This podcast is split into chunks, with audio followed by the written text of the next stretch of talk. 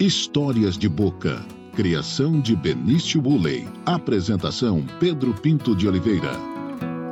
Olá, está começando mais um Histórias de Boca. Criação de Benício Bulley e apresentação desse amigo de vocês, Pedro Pinto de Oliveira.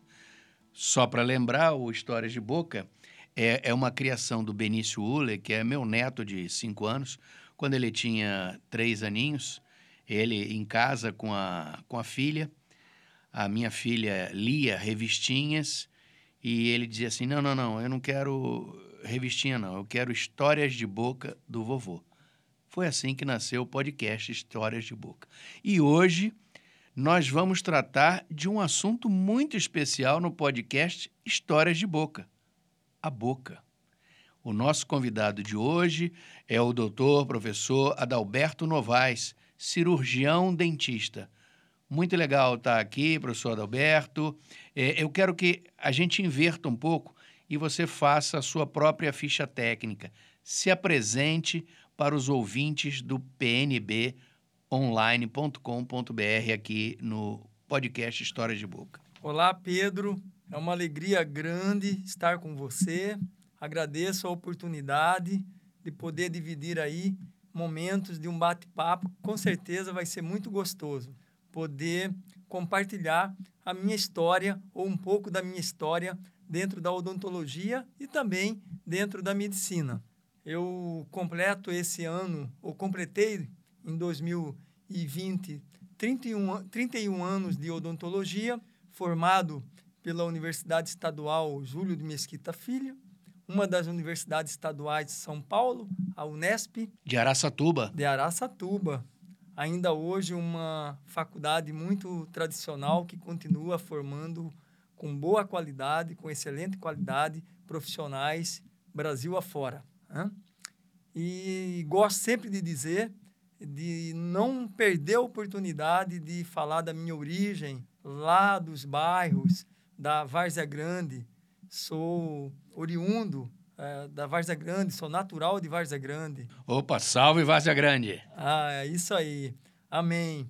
De Várzea Grande, primeira vez que saí do estado de Mato Grosso foi para a cidade de Araçatuba.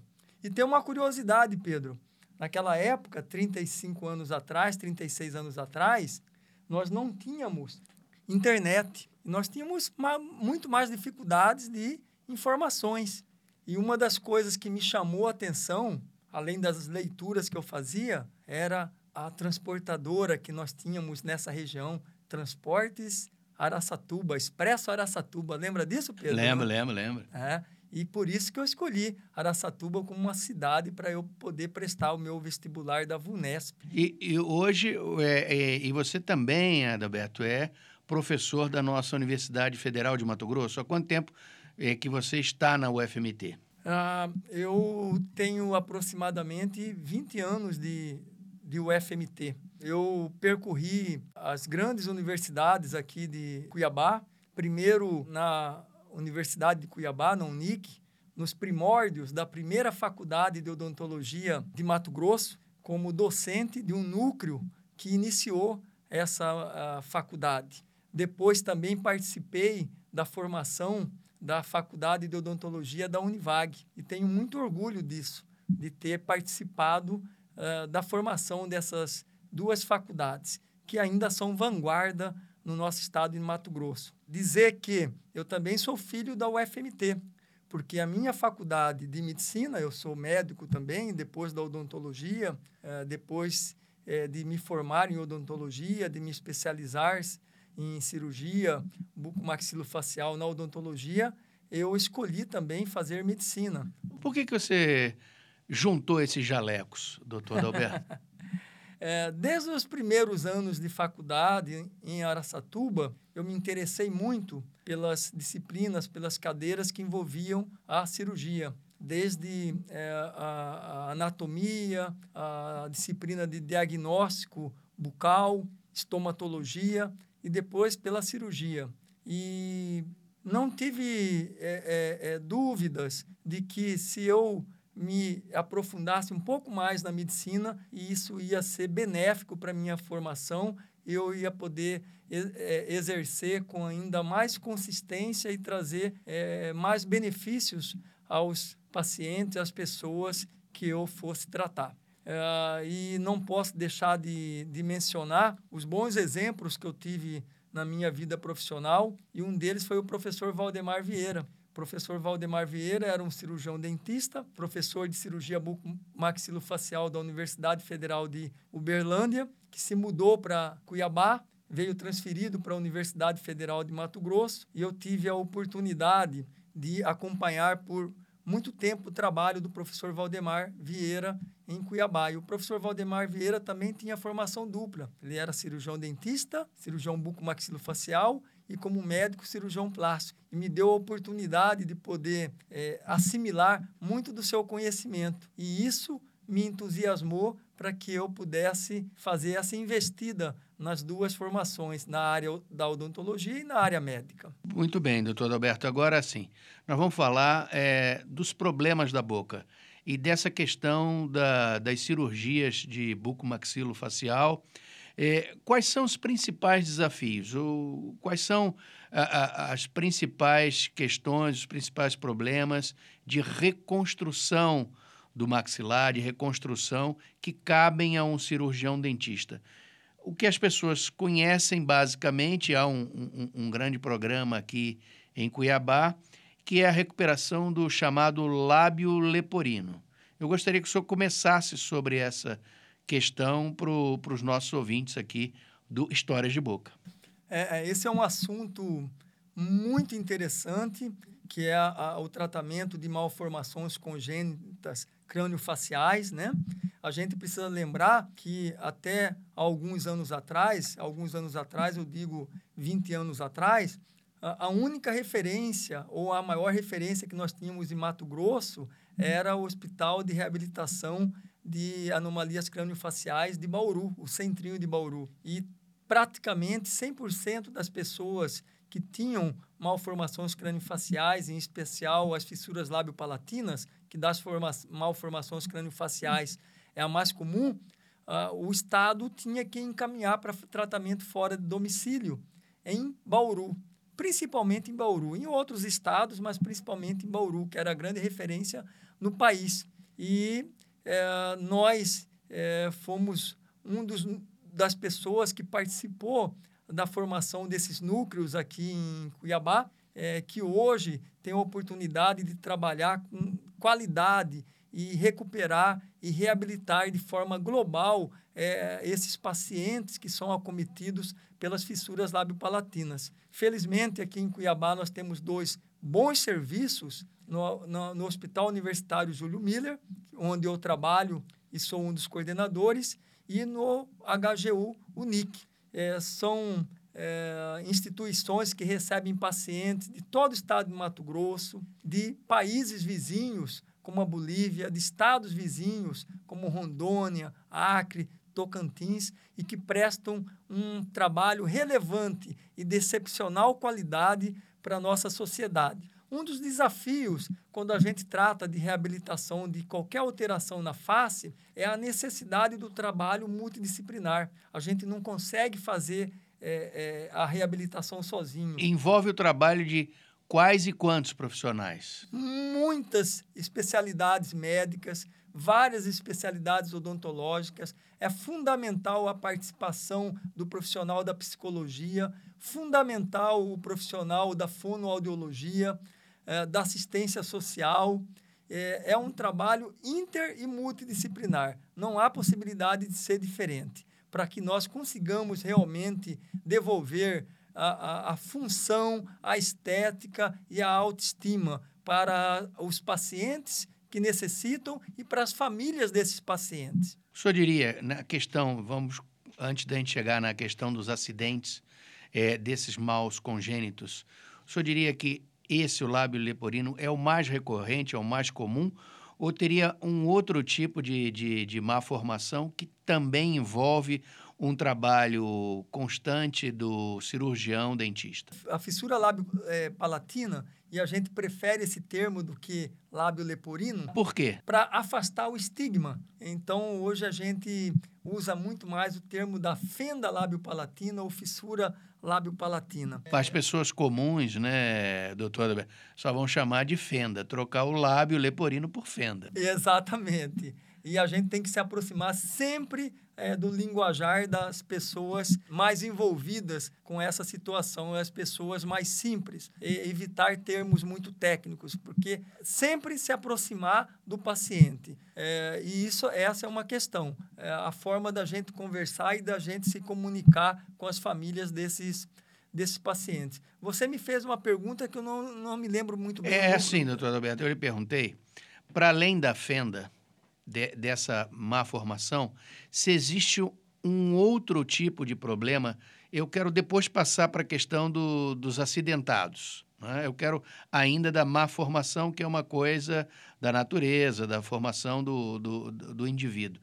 Se existe um, um outro tipo de problema recorrente ou que seja também tão comum quanto a fenda, o lábio leporino. Das anomalias congênitas, Pedro, a fissura lábio-palatina é a mais comum e não é rara. Para você ter uma ideia, é, a cada 700 nascimentos, aproximadamente, a cada 650, 700 nascimentos, nós temos uma criança que nasce com fissura ou com fenda lábio-palatina, ou do lábio, ou do palato, ou de ambos. Então, nós temos uma incidência muito grande de pacientes com fenda lábio-palatina. Por isso que justifica sempre cada é, estado, cada cidade grande ter um serviço multiprofissional organizado para poder receber, acolher e tratar com, com qualidade essas famílias. Agora, doutor Alberto, vamos colocá-lo no centro cirúrgico. O senhor vai operar uma pessoa que está com problema de fenda lábio-palatina. É, o senhor já teve nesse, nessa situação dezenas de vezes, fazendo essas cirurgias. Qual é o momento mais delicado e, e qual foi a sua experiência assim mais difícil numa cirurgia desse tipo? E agora é o cirurgião lá dentro do centro cirúrgico falando de, dessa cirurgia.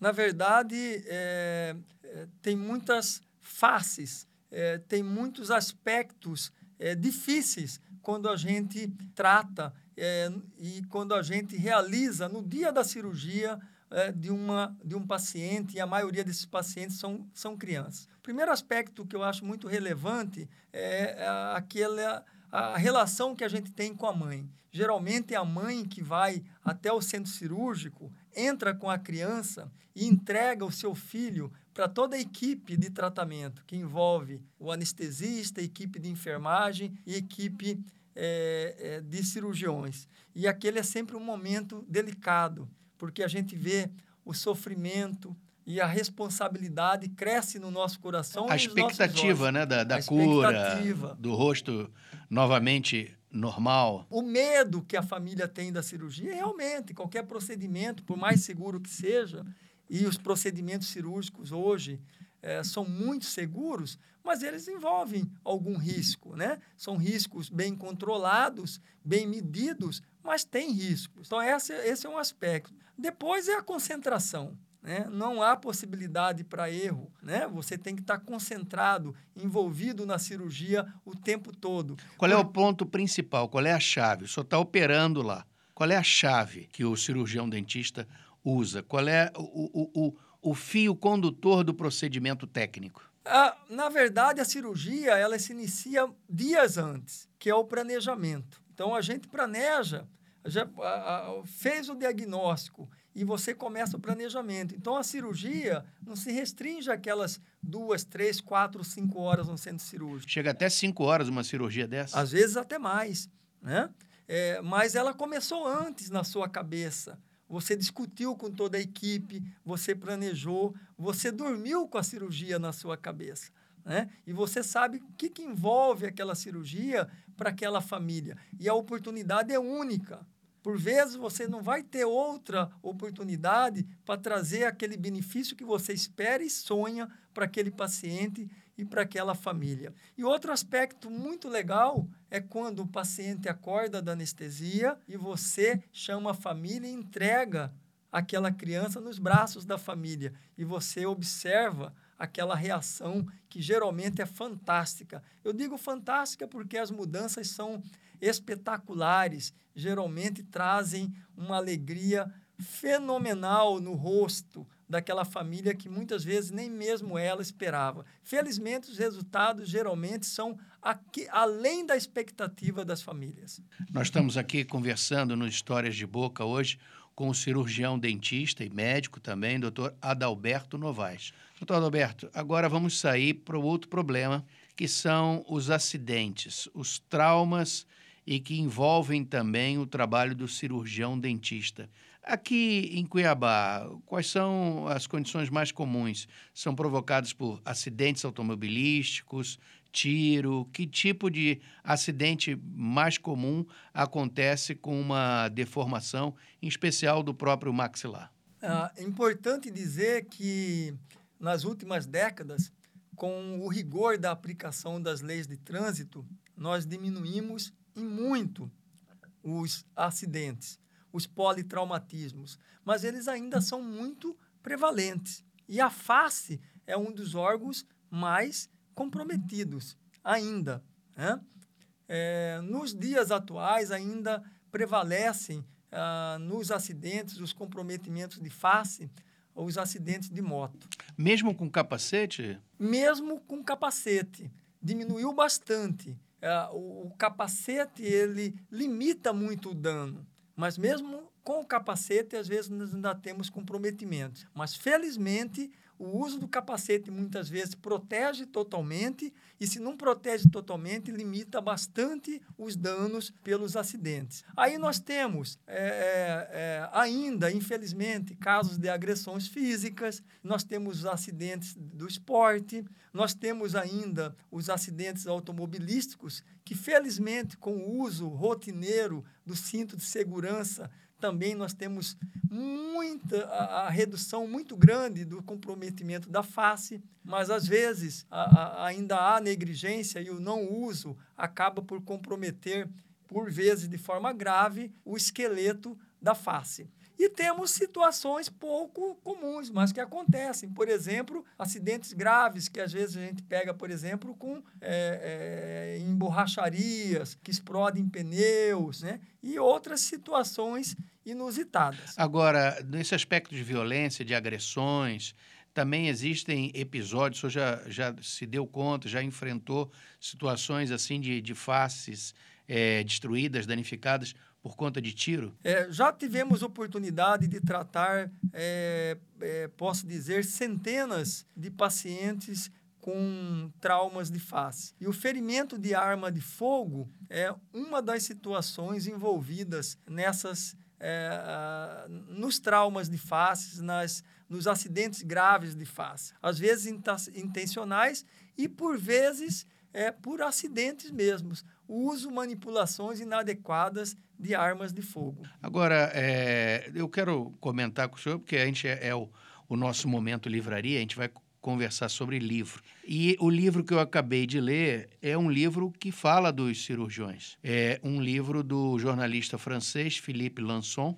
que foi uma das vítimas do atentado terrorista no jornal Charlie Hebdo, que criou-se o movimento Jesuí Charlie, todo mundo é, ficou como é que se diz, é, traumatizado efetivamente, emocionalmente, com, com esse atentado terrorista. E o jornalista Felipe Lançon é um sobrevivente e ele escreveu um relato da recuperação dele e das relações dele com os cirurgiões que reconstruíram a face. Ele levou um tiro no rosto que simplesmente destruiu o maxilar dele. E o título do livro, O Retalho, exatamente essa explicação que é o uso do osso do perônio para reconstrução. É comum esse tipo de procedimento de você pegar outras partes do corpo para recuperar a face?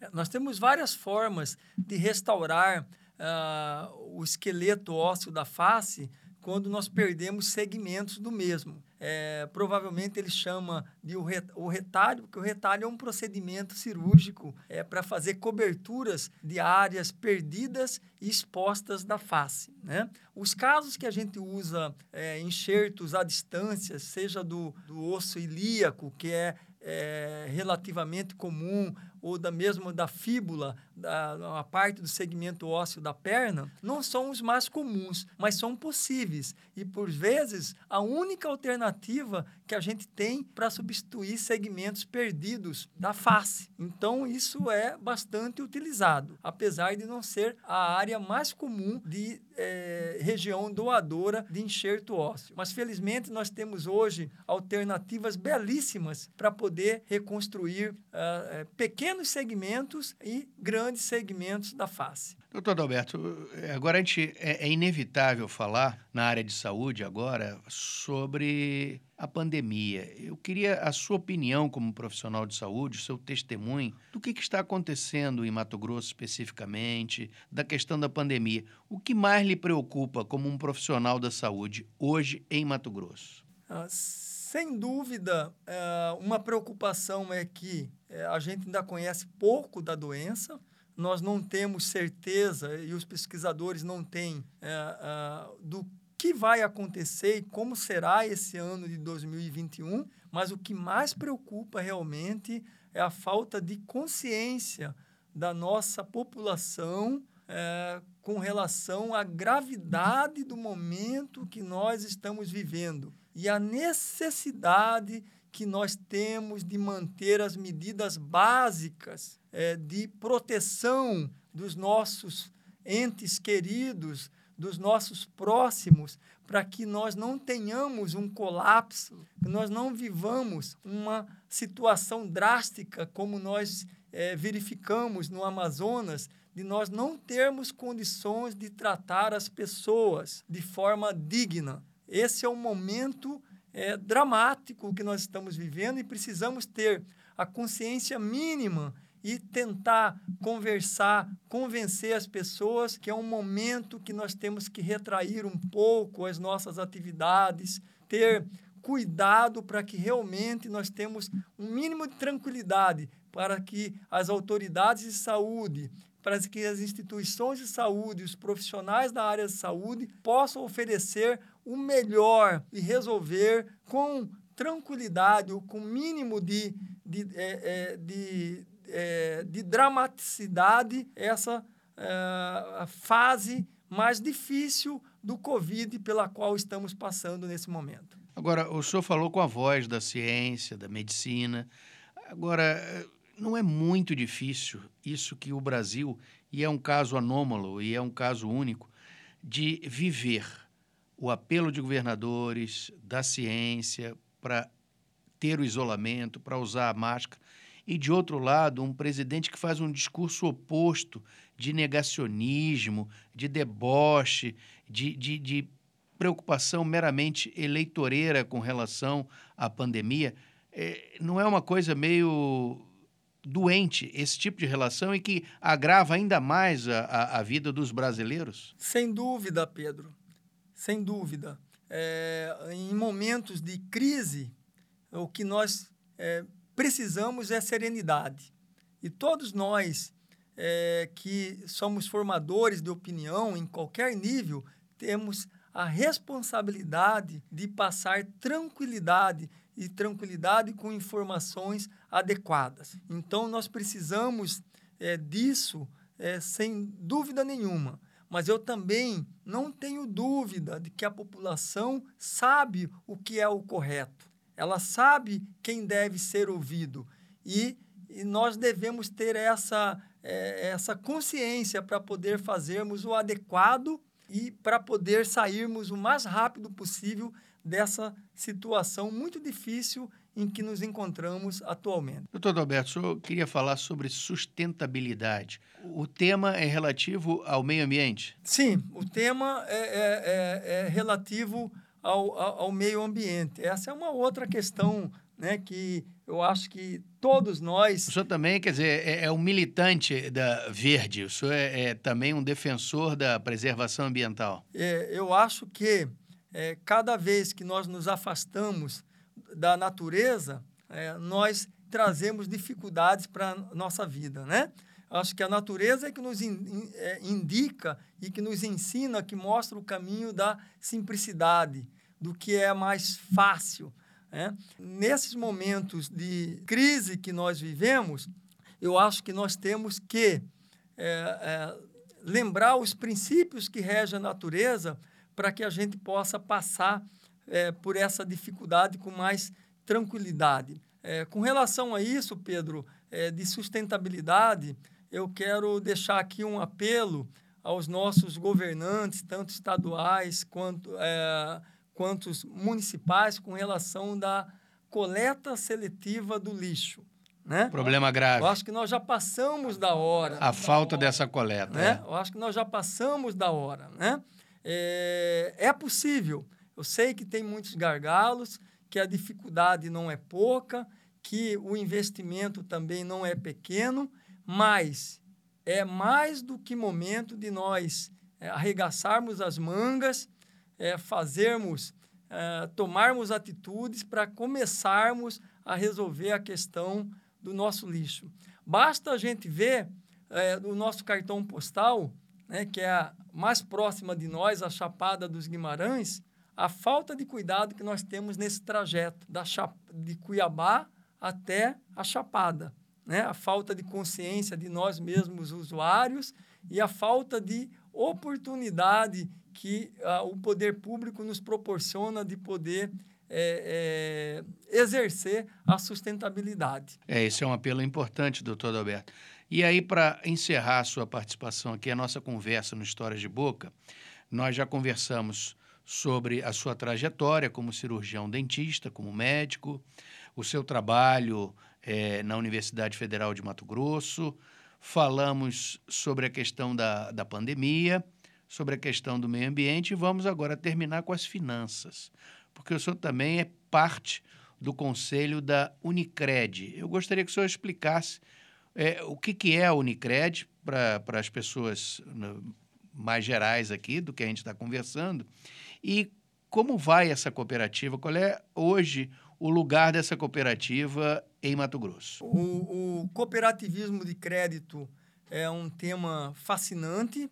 Eu tenho vivido o cooperativismo de crédito nos últimos 20, 25 anos da minha vida. A, a Unicred Mato Grosso é uma cooperativa de crédito que, coincidentemente, esse ano completa 30 anos de existência, que surgiu com um grupo de médicos é, que acreditaram nessa proposição lá 30 anos atrás e hoje é uma cooperativa de profissionais de saúde e empresários que é, está presente em nove cidades do estado do Mato Grosso.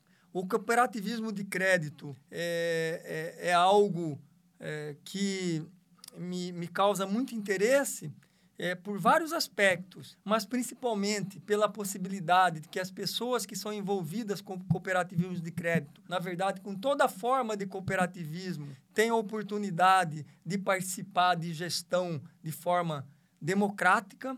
O cooperativismo é, sempre tem nos seus, é, nos seus princípios o interesse e o compromisso com a comunidade em especial, o cooperativismo de crédito é, tem a oportunidade de, quando bem gerida, todo ano distribuir lucros.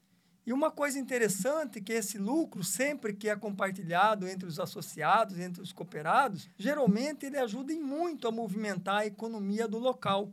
Diferente com o que nós verificamos, por exemplo, quando nós comparamos com as grandes instituições financeiras, que a gente nunca compreende muito bem para onde é que vai o lucro, onde é que é aplicado o lucro de, dessas instituições. Então, é assim que eu vejo o cooperativismo de crédito. Agora, só para lhe perguntar, doutor Alberto, o senhor faz parte dessa administração atual da Unicred, teve recentemente um processo eleitoral com várias chapas disputando, foi uma eleição disputada. Eu gostaria de saber, assim, da atual gestão, qual é a marca, o que vocês pretendem deixar como legado, como marca da atual gestão? Nós estamos no nosso é, segundo ano de, de gestão e começamos a nossa gestão já enfrentando né, a, a pandemia algo totalmente inesperado. Completamente fora da curva, né? Fora da curva, sem nenhum planejamento.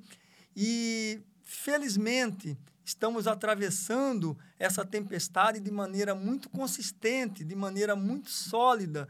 E os números que nós vamos apresentar na nossa Assembleia é, Ordinária de Prestação de Contas, agora em abril, é, nos deixam muito satisfeitos por incrível que possa parecer, a instituição evoluiu, cresceu e com números muito robustos. Né? E é, nós estamos muito satisfeitos e vamos é, deixar, sem dúvida nenhuma, ao final da nossa gestão, nos próximos, é, nos futuros dois anos, uma instituição que é forte, muito melhor ainda para os próximos governantes, né? para a próxima, próxima geração de gestores que aí virão. Doutor Adalberto, muito obrigado pela sua presença.